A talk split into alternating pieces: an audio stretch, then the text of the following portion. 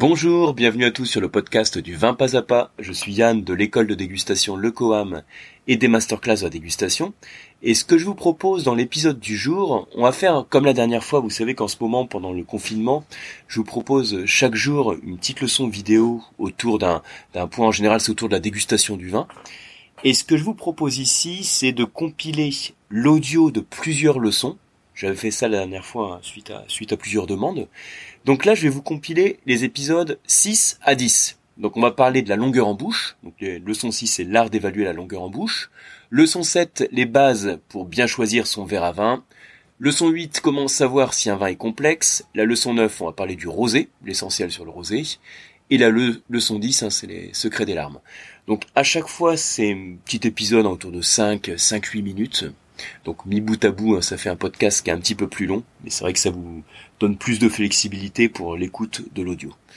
Par rapport aux petites nouveautés ou aux offres actuelles, si vous êtes dans les mails, vous les avez vues passer, sinon je vous les rappelle ici. Donc en ce moment, on a remis en ligne l'ensemble des modules à distance, enfin l'ensemble des diplômes à distance en mode express. Donc le principe du mode express, c'est qu'on donne en fait accès à l'intégralité de la formation d'un coup. Donc c'est euh, plutôt adapté pour cette période. Hein. Si vous avez une période plutôt courte de disponibilité, vous avez tous les modules qui sont à disposition et ça vous permet de les suivre indirectement à votre rythme. Vous verrez également quelques nouveautés que j'ai intégrées sur le WSET niveau 2 et 3 à distance. Je vous propose maintenant, donc en plus de tous les modules que, que vous pouvez voir et télécharger, je vous propose aussi des sessions en direct, des sessions live. Ça permet d'échanger directement, de poser vos questions, et puis c'est vrai que c'est plus interactif aussi pour, euh, notamment pour la partie dégustation. Euh, par rapport aux autres nouveautés, euh, si vous cherchez pas forcément un diplôme, hein, j'ai remis aussi sur le site du COAM la formation d'initiation à la dégustation qui est proposée en cours à distance. Donc le principe, c'est que je vous envoie à votre domicile les petites vinotes qu'on utilise aussi sur les masterclass, avec une sélection de vins que je vous propose pour se former à la dégustation, et vous dégustez directement de chez vous. Donc là, c'est complètement euh, téléchargeable. Hein. Vous pouvez le voir, le revoir autant de fois que vous voulez. On utilise des formats de fiches de dégustation qui sont ceux que je propose dans les masterclass, qu'on a intérêt d'être très carré et très complet pour analyser le vin. Alors au passage, je vous prépare de nouveaux épisodes pour le podcast en format plus long que les petites leçons du dégustateur. Euh, donc en ce moment avec la période de confinement, c'est pas forcément le plus simple pour avoir le temps disponible pour l'enregistrement. Donc pour le moment, je, voilà, je me propose de vous envoyer les, les leçons du dégustateur en audio. Mais très rapidement, il y a de nouveaux épisodes du podcast qui vont arriver.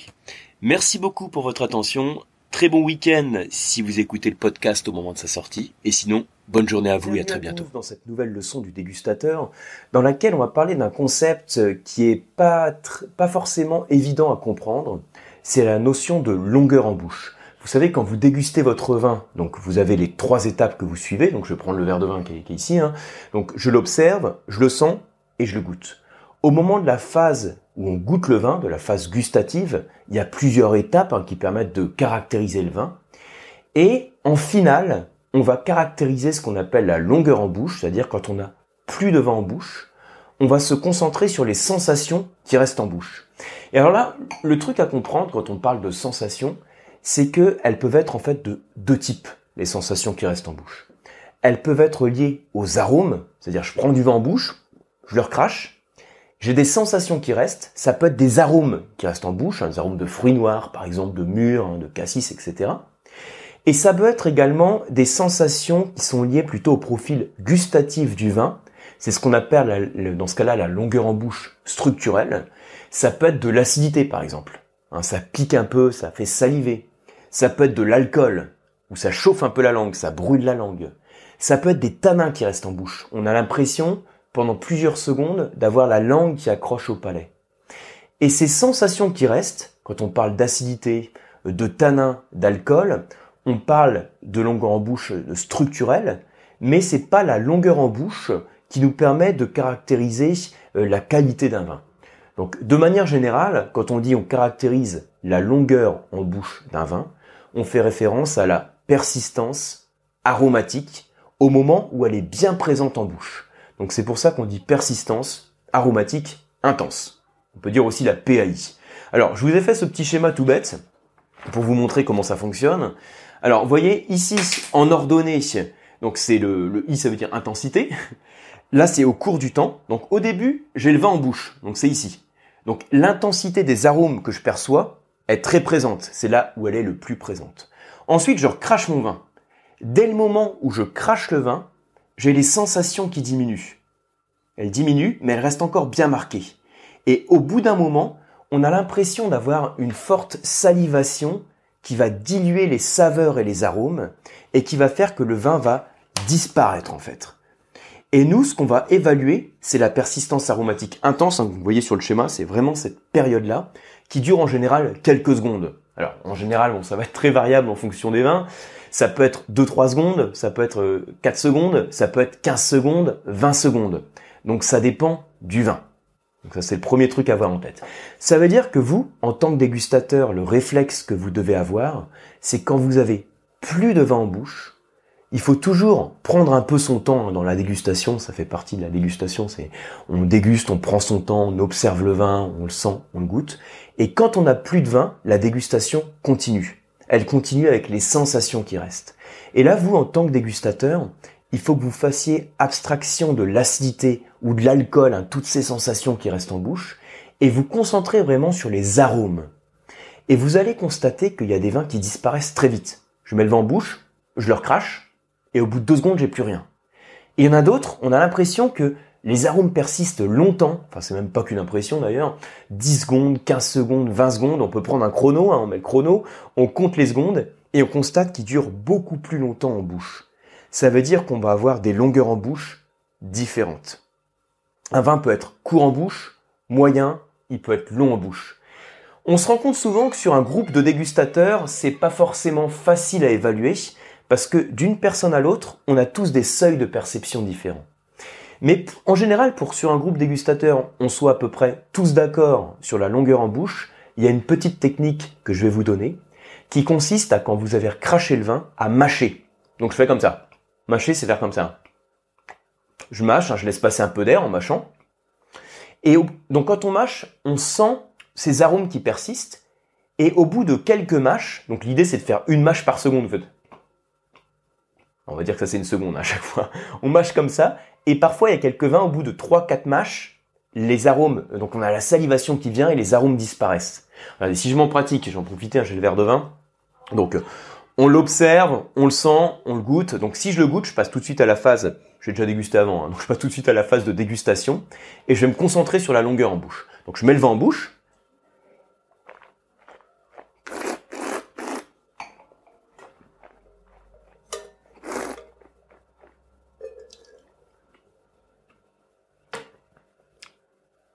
Voyez que je suis en train de le mâcher là. J'ai recraché le vin et je vais je sais pas si c'est beaucoup vu, hein, mais je suis en train de le mâcher. Et j'ai constaté, au bout à peu près de 4 mâches, 4-5 mâches, j'ai de la salivation qui est venue et qui a rincé cet arôme de groseille que j'avais en bouche. Par contre, il y a un truc qui a persisté, c'est l'acidité. Donc je sens encore de la fraîcheur en bouche, avec quelques petits tanins. Mais les arômes ont disparu au bout de 4 à 5 secondes. Donc dans vos dégustations, ce que je vous incite à faire quand vous avez votre verre de vin, c'est vous concentrer sur ce qu'il reste quand on n'a plus de vin en bouche, savoir que ce qui reste, il est de deux ordres. Ça peut être ce qui est lié à la structure du vin, l'acide, les tanins, l'alcool, et c'est également lié aux arômes. Et ce qui nous intéresse beaucoup en tant que dégustateur, c'est se concentrer sur la durée des arômes. Ce qu'on appelle la persistance aromatique intense. Et alors, pour aller un petit peu plus loin, je vais reprendre mon feutre hein, qui est tombé. Hein. alors, je reprends la courbe de tout à l'heure. Et je vais dire, on va comparer deux vins. Euh, par exemple, je prends un Beaujolais générique, donc euh, d'appellation Beaujolais, et puis je prends un Morgon, donc un cru du Beaujolais. Alors, je le fais ici en dessous, je vous montre tout de suite. C'est fait un petit peu rapidement, mais c'est pas grave, c'est pour comprendre l'idée. J'ai rajouté une courbe. Je constate en général que mon Morgon, par exemple dans l'exemple que je vous donne, il va être ici. Et le Beaujolais, il va être ici.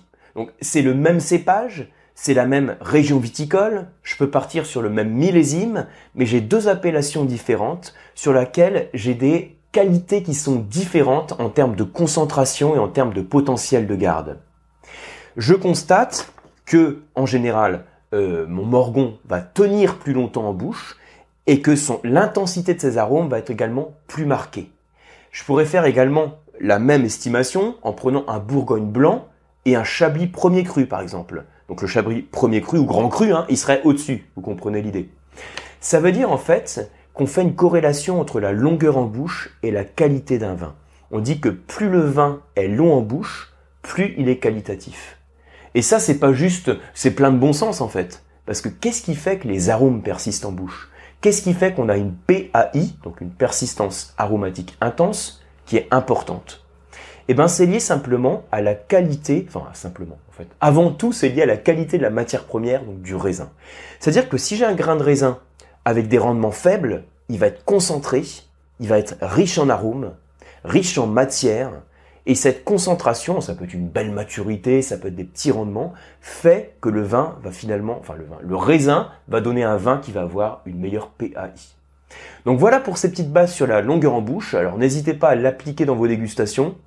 Euh, faites-le systématiquement parce que c'est vrai que en pratique, hein, je vous dis, c'est quelque chose où on a parfois un petit peu de mal à l'évaluer parce qu'on a tendance à calculer la persistance aromatique totale, qui est beaucoup plus dur à évaluer parce que elle diminue progressivement. Mais quand on parle de persistance aromatique avant, intense, c'est vraiment sur une durée qui est très définie.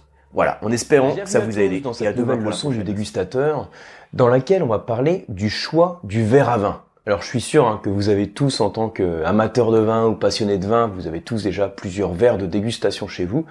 Donc mon but ici, c'est pas vous donner un catalogue des, meilleurs prestataires, des meilleurs fournisseurs pour les verres à vin, c'est pas du tout le but. C'est juste de vous donner un petit peu de théorie sur comment fonctionne un verre à vin et le pourquoi de la forme, hein, quelle est la forme la mieux adaptée pour déguster le vin. Alors intuitivement, c'est déjà des choses que vous connaissez. Hein. Si je vous montre plusieurs verres que j'ai ici, si je vous montre par exemple ce type de verre, hein, ou bien ces verres-là, ça c'est des verres de, de mes enfants, donc euh, ils boivent pas de vin, faut mieux pas, les verres là effectivement sont pas du tout adaptés, ou bien après vous avez ce type de verre, ou ces types de verres. Alors le principe en fait, avoir en tête, donc là intuitivement, si j'arrête la vidéo ici, je vous dis bah ça c'est les verres utilisés, et puis euh, ça il faut éviter. Hein. Donc là la leçon dégustateur, manquera un petit peu de contenu. Donc je vais aller un petit peu plus loin.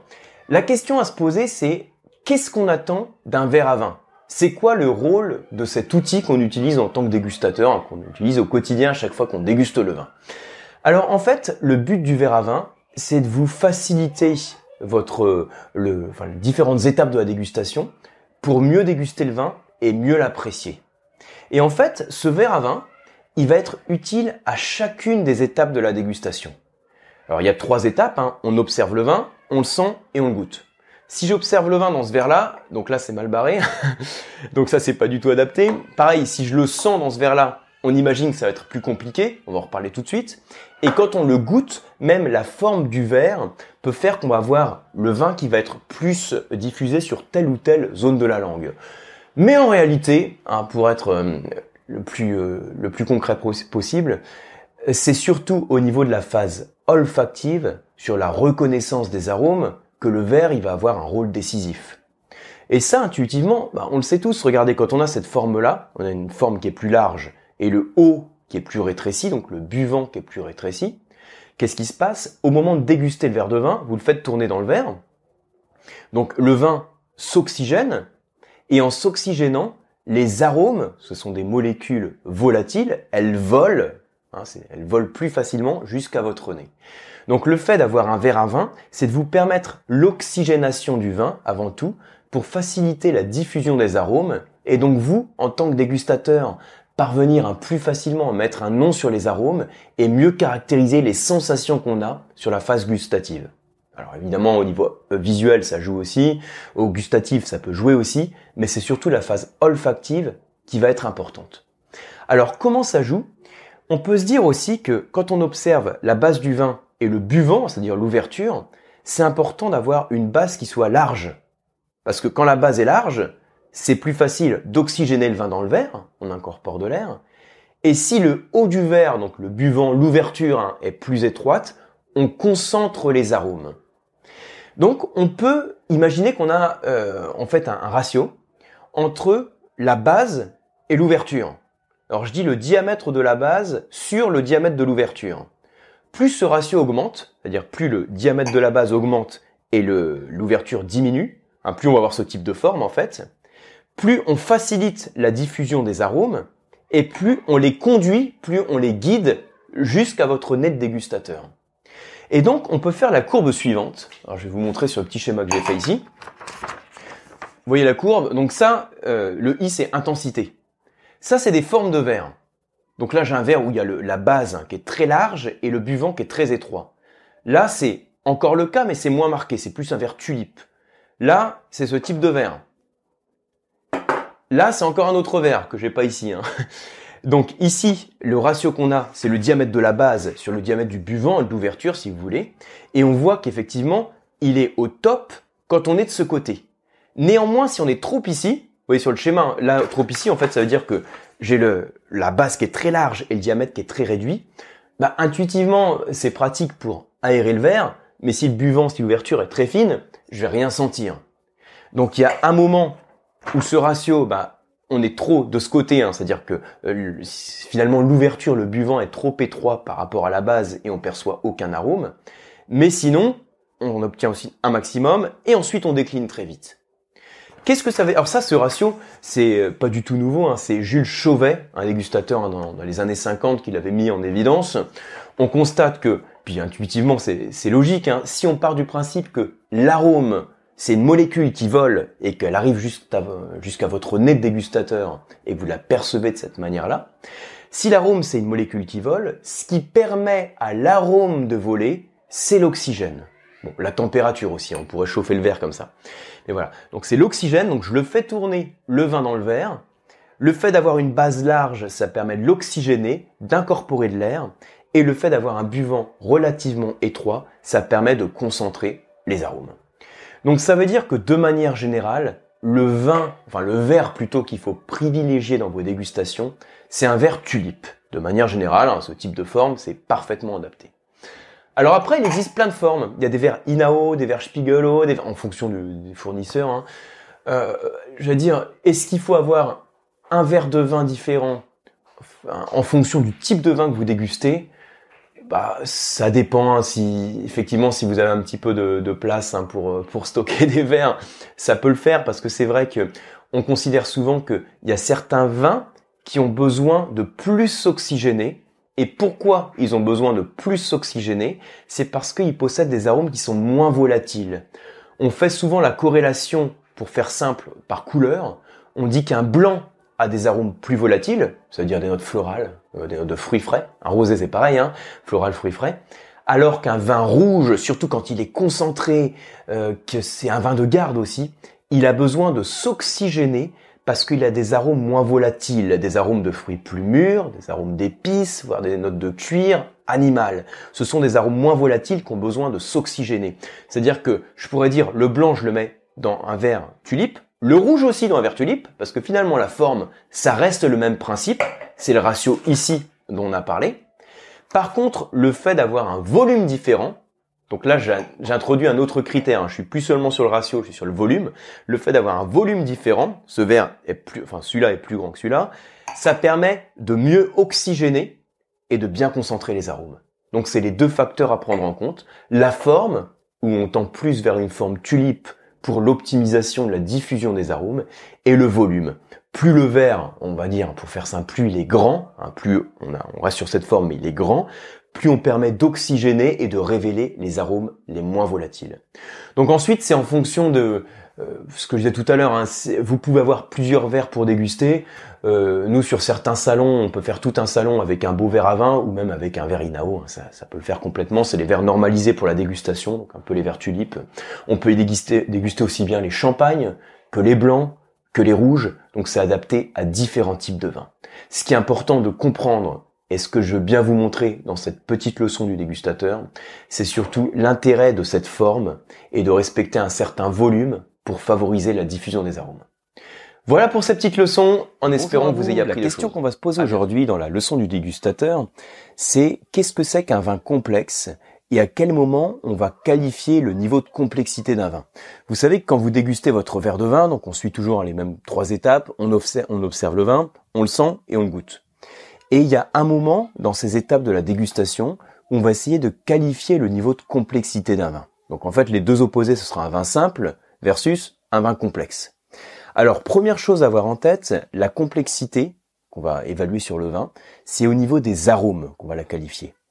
Mais ça veut dire que le niveau de complexité, je peux le retrouver éventuellement donc euh, au nez, hein, quand je sens mon verre de vin, je le fais tourner, j'essaye de retrouver les arômes, mais ça peut être également en bouche, parce que quand vous avez du vin en bouche, vous allez également percevoir des arômes.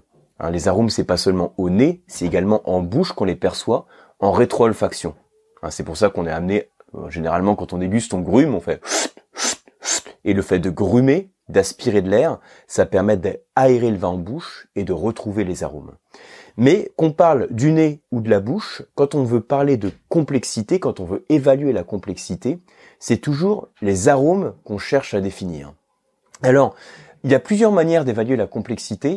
Pour faire au plus simple, hein, dans cette vidéo où je fais en sorte d'avoir un format qui soit quand même le plus court, le plus pratique possible, je vais vous expliquer peut-être le, niveau le plus parlant, hein, le, plus, explicite. Quand vous analysez les arômes du vin, il y a plusieurs manières pour procéder, hein, pour qualifier les arômes. La plus connue, c'est de classer les arômes du vin par famille. Donc on a les arômes euh, floraux, on a les arômes, par exemple les notes animales. Euh, après, au sein des fruits, il y a différents sous-groupes. Je vous ai indiqué ici hein, quelques quelques-unes des familles d'arômes. Donc ce que j'ai mis ici, hein, donc ça c'est les différents fruits parce qu'on peut le subdiviser en différents sous-groupes pour les fruits. Donc notes florales, les fruits, épices, euh, en pyromatique c'est tout ce qui est grillé, grillé, toasté, les notes boisées, etc. Et l'idée, c'est que au sein de ces familles d'arômes, on va bien sûr ensuite avoir des arômes précis, des descripteurs précis. Et quand on veut qualifier la complexité, on va regarder combien on a de familles d'arômes différentes. Imaginez, je vous sers un verre de vin rouge, donc là je vous dis pas ce, dont il s'agit, hein, je sens le verre. Je dis il y a quelques notes de fraises, de groseille par exemple, fraises, groseille, framboise. Tous les arômes que je vous cite, j'ai beau vous citer plusieurs arômes, ils sont tous au sein de la même famille. Je vous montre ici, hein, donc ça serait la famille, dans ce cas-là, des fruits rouges, on va dire. Hein, famille des fruits rouges. Si par contre, dans ce verre de vin, au-delà de ces framboises, fraises, je vais trouver aussi quelques notes éventuellement boisées, quelques notes de poivre, de réglisse, voire quelques euh, des arômes, hein, ce qu'on appelle une note animale, par exemple note de cuir. Là, tout de suite, quand je parle des notes animales, du cuir, éventuellement du poivron vert, je vais sur les notes végétales, ensuite des notes épicées, poivrées, euh, boisées. Donc à chaque fois, on va partir sur des familles différentes.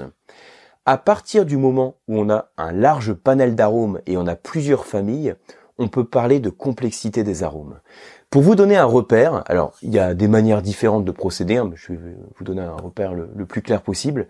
À partir du moment où vous avez plus de trois familles d'arômes au sein des différents arômes que vous retrouvez, on peut parler de complexité. Quand vous avez du mal à retrouver des arômes, que vous avez que un ou deux arômes de la même famille, on peut même parler de vin simple.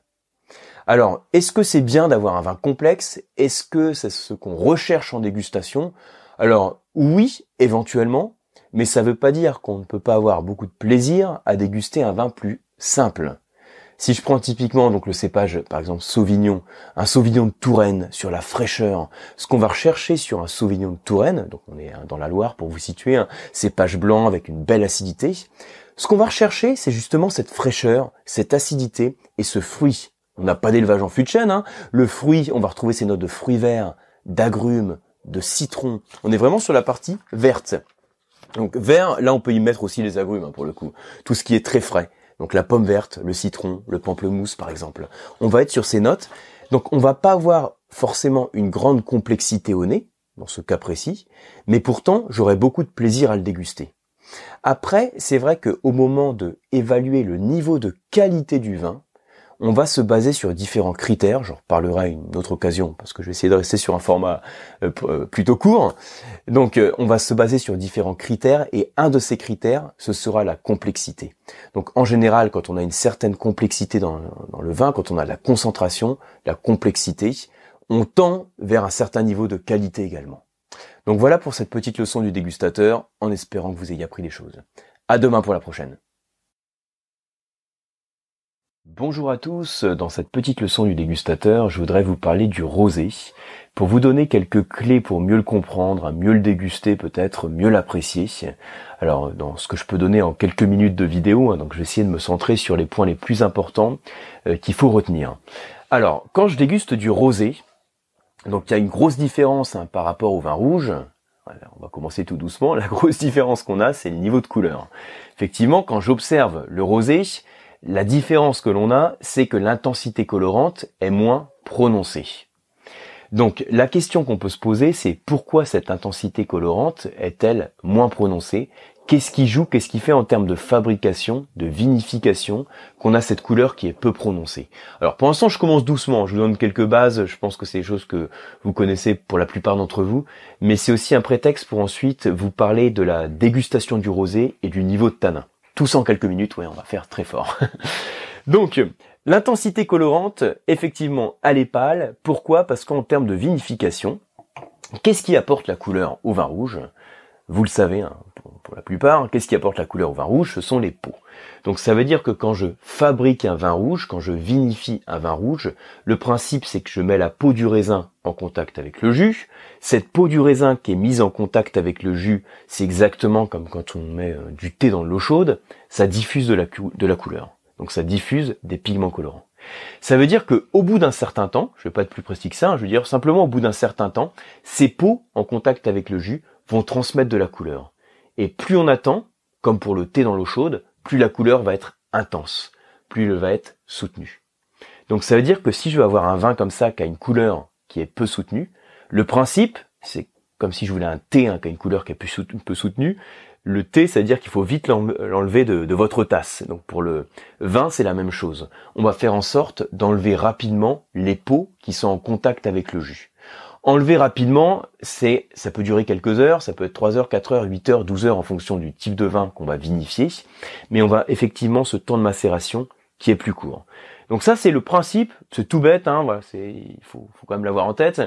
La grosse différence, c'est dans le principe de vinification d'un rosé, on fait en sorte d'avoir un temps de contact entre la peau et le jus qui soit limité, juste pour transmettre un peu de pigment colorant. On n'a donc pas le même niveau d'intensité colorante qu'un rouge, logiquement. Alors, ça veut dire aussi que quand je prolonge le temps de macération, je vais avoir tendance à avoir une couleur qui va être plus soutenue. Donc j'ai fait le... Alors c'est tout bête, hein. là c'est le dessin que je vous ai fait, c'est plein de bon sens. Alors, je ne sais pas si vous voyez bien. Donc en ordonnée, hein, ça va être le niveau de l'intensité, hein, l'intensité de la couleur. Et puis en abscisse, ce qui est ici, c'est le temps de macération. Donc en gros, je peux dire que si j'ai pas de temps de macération, c'est-à-dire si je mets pas les peaux en contact avec le jus, j'obtiens un vin qui n'est pas coloré, c'est un vin blanc. Donc euh, en général, hein, pour vinifier le vin blanc, on part aussi du raisin blanc. il y a quelques cas particuliers, mais je vais pas en parler ici. Donc on part du raisin blanc, mais si on veut partir d'un raisin rouge, on ne fait pas de temps de macération entre la peau et le jus. Et puis quand on prolonge un petit peu ce temps de macération, on a une couleur qui est un peu plus soutenue. On part sur du rosé. Si je prolonge encore la macération, j'arrive sur un rouge. Et je peux encore, sur des raisins qui sont issus hein, d'une même zone géographique, je peux vinifier mon vin de différentes manières et avoir une macération qui soit plus prolongée, donc avoir plus d'extraction, comme je fais quand j'ai le thé en contact avec l'eau chaude, et donc je vais apporter encore plus de couleurs. En général, c'est le profil que j'ai mis là, le profil rouge de garde, pour le qualifier d'une certaine manière. Donc ça c'est une chose. Ça veut dire que mon rosé qui se trouve ici, il a un temps de macération qui est court, ça veut dire aussi que dans le processus de fabrication, vous avez en fait deux grandes approches à avoir en tête. Deux grandes approches quand je veux faire du rosé. Soit j'ai un temps de macération qui est tellement court que finalement l'extraction des tanins, pardon, j'en parlerai juste après des tanins, l'extraction des pigments colorants, je la fais au moment du pressurage. Hein, je presse mes baies de raisin, le fait de presser ce qu'on appelle le pressurage, donc je fais un pressurage direct, et la pression qui est exercée au moment du pressurage permet déjà d'avoir un temps de contact hein, qui soit très court, très limité entre la peau et le jus, et d'extraire un petit peu d'anthocyan, donc de pigments colorants, d'extraire un petit peu de couleur. Et donc, j'obtiens généralement des rosés qui vont être très pâles. C'est ce qu'on appelle les rosés de pressurage, les rosés de pressurage. Et dans l'autre cas, je peux avoir des rosés de macération. Donc ça peut être typiquement hein, les, donc les, les peaux qu'on met en contact avec le jus, on les laisse quelques heures en contact avec le jus, et ensuite on soutire la cuve, donc on vide une partie de la cuve, hein, une partie de la cuve, on, la saigne, et puis donc ce jus qu'on a vidé, il est un tout petit peu coloré, et ensuite on va faire sa fermentation alcoolique. Ça c'est ce qu'on appelle les rosés de saignée. Donc la différence qu'on aura entre les deux, le pressurage va être très pâle, le rosé de pressurage, et le rosé de saignée, comme celui-là, il va être un petit peu plus soutenu, un petit peu plus concentré.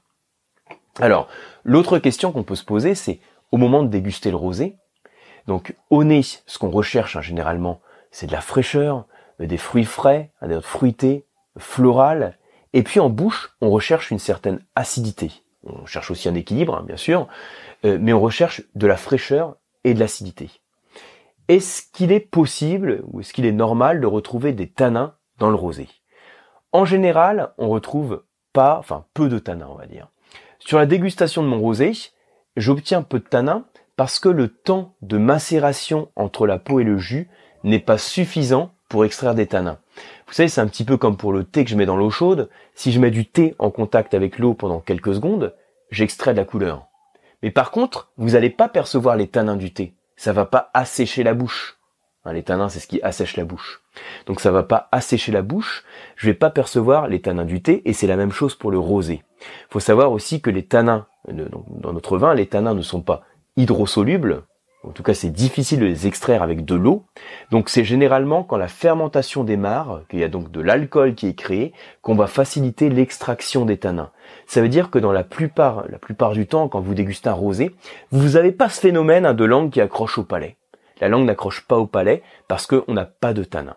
Ceci dit, il existe quelques rosés dans lesquels vous allez avoir un certain niveau. Alors c'est pas, ça reste très souple hein, puisque c'est pas le but du rosé non plus d'avoir une structure tannique, mais on va avoir plus de corps qui va être apporté par cette par cette présence de tanins. Dans le vin que je déguste, donc là je suis sur un, sur un bandol, donc un très beau domaine, j'ai une belle concentration. J'ai aussi une certaine complexité en termes d'arômes, puisque derrière les fruits rouges euh, fruités, derrière ces notes de fleurs, hein, cette fraîcheur, je retrouve aussi des notes épicées, je retrouve une certaine complexité. En bouche, c'est un rosé qui a une belle structure, une concentration, et on retrouve aussi des petits tanins, même si encore, hein, je vous rappelle qu'en dégustation, c'est pas euh, la caractéristique principale qu'on a au niveau gustatif. Donc voilà pour quelques termes sur le rosé. J'espère que ça vous parle, j'espère que ça vous donne envie hein, de déguster des rosés. J'avais fait un podcast donc beaucoup plus long, hein, le, podcast en général est beaucoup plus long que la vidéo. Je suis en sorte sur la vidéo d'être très concis. Le podcast, je parle beaucoup plus longtemps. Et vous pourrez le retrouver, hein, je sais pas, c'est un podcast qui doit avoir euh, quelques semaines, on va dire, euh, dans lequel j'avais parlé du vieillissement des rosés. J'avais, je recommandais dans ce podcast de faire vieillir vos rosés, en tout cas certains rosés, parce que certains rosés ont un vrai potentiel de garde. Merci pour votre attention, puis à bientôt pour une prochaine leçon. Bonjour à tous, bienvenue dans cette nouvelle leçon dans laquelle on va parler du phénomène des petites gouttes qui se forment sur les parois du verre. Donc c'est pas très pas tellement joliment dit, les petites gouttes qui se forment sur les parois du verre. Quand je mets le verre en contact avec les parois, en le faisant tourner comme ça et que je le redresse. Dans certains cas, alors là, on voit pas trop, je pense. En plus, mon verre un peu sale, hein, ça le fait pas trop à la caméra, c'est pas grave. Dans certains cas, on voit quelques petites gouttelettes qui vont se former. C'est-à-dire qu'on a le vin qui adhère à la paroi du verre, et puis ensuite il redescend lentement comme ça. Donc ce phénomène, c'est ce qu'on appelle les larmes du vin, les jambes, la cuisse. Hein. Tout ça, c'est des termes qu'on peut utiliser pour qualifier justement le fait que ça accroche sur les parois du verre. Donc dans certains cas, on a des vins qui accrochent très peu. Donc c'est-à-dire c'est comme de l'eau, hein, on les fait tourner et puis ça n'accroche pas du tout, on dit qu'ils sont fluides. Et dans d'autres cas, on a l'impression que ça s'accroche, hein, que les larmes mettent du temps à retomber et que le vin est très gras, visqueux. Hein, c'est vraiment la sensation qu'on a. Et ça, alors, c'est au niveau du visuel, logiquement, qu'on qualifie ça quand on fait une fiche de dégustation. Et ce qui est important quand on fait une fiche de dégustation, c'est au-delà de décrire le vin, c'est de faire en sorte de le décrypter. C'est-à-dire, je mets, je prends quelques notes de dégustation et en fonction de ce que je retrouve, en fonction de ce que je perçois, on se demande qu'est-ce que ça veut dire dans le vin que je déguste. Et alors, le phénomène des larmes, qu'est-ce que ça, qu'est-ce que ça représente? Alors, souvent, quand je pose la, question sur les, sur les cours d'onologie, on me dit que ça peut être lié au sucre ou que c'est lié au glycérol et pourtant, si je vous sers un verre d'eau en mettant du sucre dedans, hein, on va diluer du sucre, on peut mettre un taux de sucre important, on voit pas du tout ce phénomène de formation des larmes.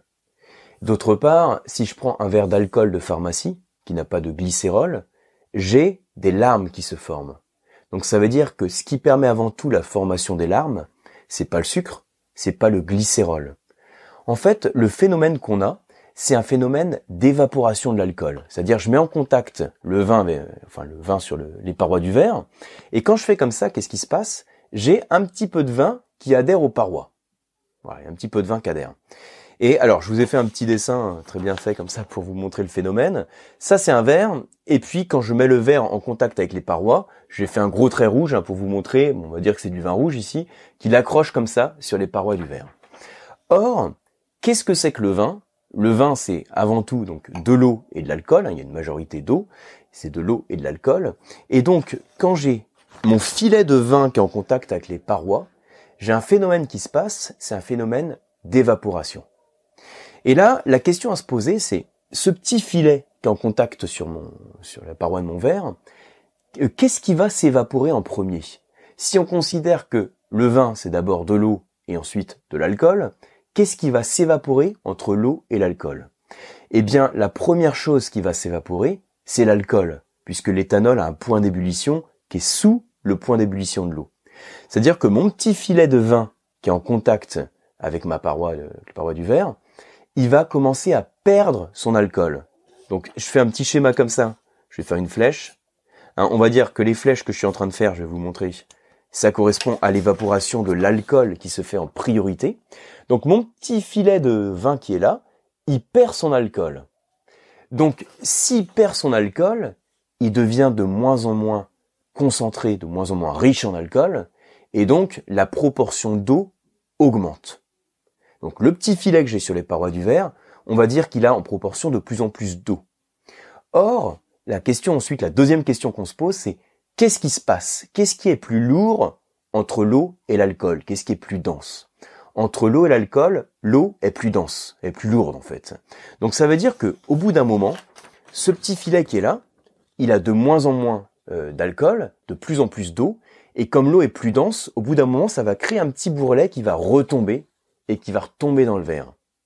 Et ce petit bourrelet, il est alimenté, hein, puisqu'ensuite il va capter l'alcool et il est alimenté. C'est ce qu'on appelle l'effet Marangoni. Et ça veut dire que dans mon verre de vin, quand j'ai des gouttelettes qui se forment et qui accrochent de manière importante au verre, la première conclusion qu'on peut tirer, c'est qu'il y a un phénomène d'évaporation. Hein, donc d'abord ça accroche sur la paroi, et ce phénomène d'évaporation, il est d'autant plus accentué quand le taux d'alcool du vin est important. Donc ça veut dire que quand j'ai un, on va prendre un, exemple un peu plus parlant, si je prends par exemple un Porto ou une eau de vie, ou si je prends un verre de whisky ou de cognac, vous avez peut-être tous déjà observé que dans ce type d'alcool, on a un phénomène de formation des larmes qui est très marqué, très accentué c'est parce que on a une forte évaporation de l'alcool, on a un taux d'alcool plus important, l'alcool s'évapore, il part plus vite, et donc ce filet d'eau qui se forme au bout d'un moment, il redescend dans le verre. Donc c'est pour ça que quand vous observez cette fois-ci un verre de vin et que parfois même au moment du service, on a l'impression qu'on n'a pas encore touché le verre, enfin c'est même pas qu'une impression d'ailleurs, on n'a pas encore touché le verre et on voit comme une collerette qui remonte puis qui redescend. Ça remonte puis ça redescend. Et le fait que ça remonte, c'est ce phénomène d'évaporation qu'on observe. Donc ça remonte, il y a la larme qui se forme et ça redescend. Alors après c'est vrai que euh, c'est lié donc principalement à l'alcool, mais ce qui fait qu'à un moment ça accroche sur la paroi, ce phénomène de tension superficielle, il dépend aussi en partie du verre. Si on a un petit peu de produit vaisselle hein, qui est resté dans le verre, bon, c'est pas de bol en, dégustation, mais ça pourrait arriver. Si ça reste en contact avec le verre, le phénomène de tension superficielle va pas être le même. On peut même imaginer qu'en fonction de la température ambiante, on va amplifier le phénomène de formation des larmes simplement parce qu'on va favoriser l'évaporation du vin. Donc qu'est-ce qu'il faut retenir de cette euh, petite capsule? C'est simplement que quand vous observez un verre de vin, c'est important de regarder aussi les larmes. La plupart du temps, en pratique, les larmes, on n'en dit pas grand-chose en fait. On n'en dit pas grand-chose, sauf quand elles sont vraiment très marquées. Et quand elles sont vraiment très marquées, là on se dit bah a priori, on pense à un vin donc euh, alcooleux, c'est un taux d'alcool important puisqu'on a ce phénomène d'évaporation. Et a un taux d'alcool important, Parfois en dégustation l'aveugle, on se dit c'est peut-être, on est peut-être sur un vin méditerranéen ou un vin d'un solaire, un vin en tout cas qui a, qui a permis d'avoir une belle maturité du raisin et donc un bon niveau d'alcool. Donc voilà pour cette petite capsule, j'espère que vous avez appris des choses et je vous dis à demain pour la prochaine.